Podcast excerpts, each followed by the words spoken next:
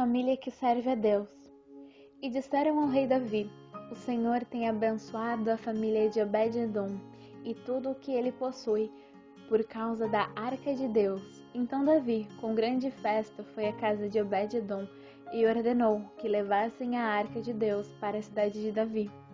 2 Samuel, capítulo 6, versículo 12. A família foi um dos primeiros ministérios criados por Deus, sendo fundamental para a formação do caráter e da vida humana. Deus sempre nos aconselha em relação a este ponto, citado em Gênesis 2, versículo 18. E disse o Senhor Deus: Não é bom que o homem esteja só. Far-lhe-ei uma ajudadora idônea para ele.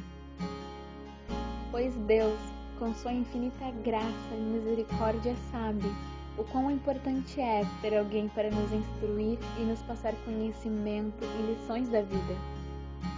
O versículo acima fala de uma família que recebeu a arca de Deus em sua casa. Por um período de três meses, a família de Obed-Edom manteve por um curto período a presença de Deus, a arca e desfrutou de bênçãos sem medidas.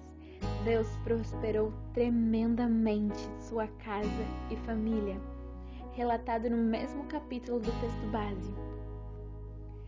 Nós, como corpo de Cristo, devemos ter esta presença, não apenas por três meses como Bededon, e sim diariamente, pela manhã, pelas tardes e ao anoitecer, clamar pela presença de Deus para nos guiar e direcionar as nossas vidas. Sabemos que temos exemplos negativos de famílias que desobedeceram a Deus e colheram de suas escolhas, como Adão e Eva. De outro modo, temos Obed-Edom, que tinha a presença de Deus, sendo conhecido por servo zeloso. Seja sábio em suas escolhas e conduza sua família da melhor maneira. Quem desenha o rumo de sua história são suas escolhas, desde sua esposa ou marido à criação de vossos filhos.